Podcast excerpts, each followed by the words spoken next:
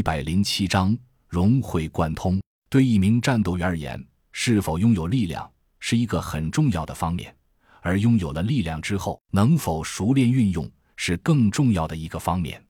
在战场上，没有妥协的空间，也没有商量的余地。实力强弱就是定生死的依据。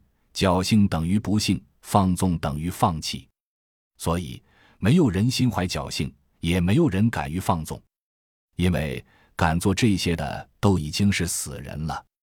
作为第一批强化的精英小队成员，每个人都明白这个道理。所以在注射完强化药剂后，所有人都开始了针对性的强化训练，为的就是真正发挥出药剂的效果，开发出自己的潜力。甄孝阳注射了强化剂后，伤势在一个小时内就痊愈了。不得不说，保护伞的研究是具有相当的前瞻性的。如果他们能将这些技术用作医疗，那必将是一个划时代的产品，势必改变人类医疗事业的格局，成为世界上最高尚的力量。那么，他们到底为什么一定要发动这场毁灭一切的灾难呢？所有人都百思不得其解。难道真的是为了什么人类的清洗和进化吗？因为曲高和寡吗？因为高处不胜寒吗？如果真的用作医疗，保护伞势必成为世界上最顶尖的势力，钱对他们而言将成为一种符号。是不是他们已经预见到了那一天那种孤独和寂寞，所以选择了毁灭和新生吗？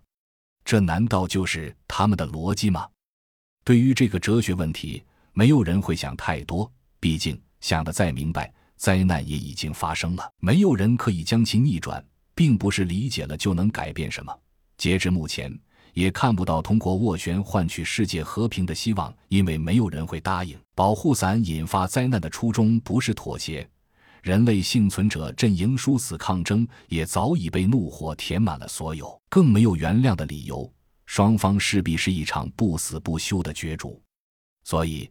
提高自己，让自己更高、更快、更强，是每个敢于抗争的幸存者心中最高的梦想。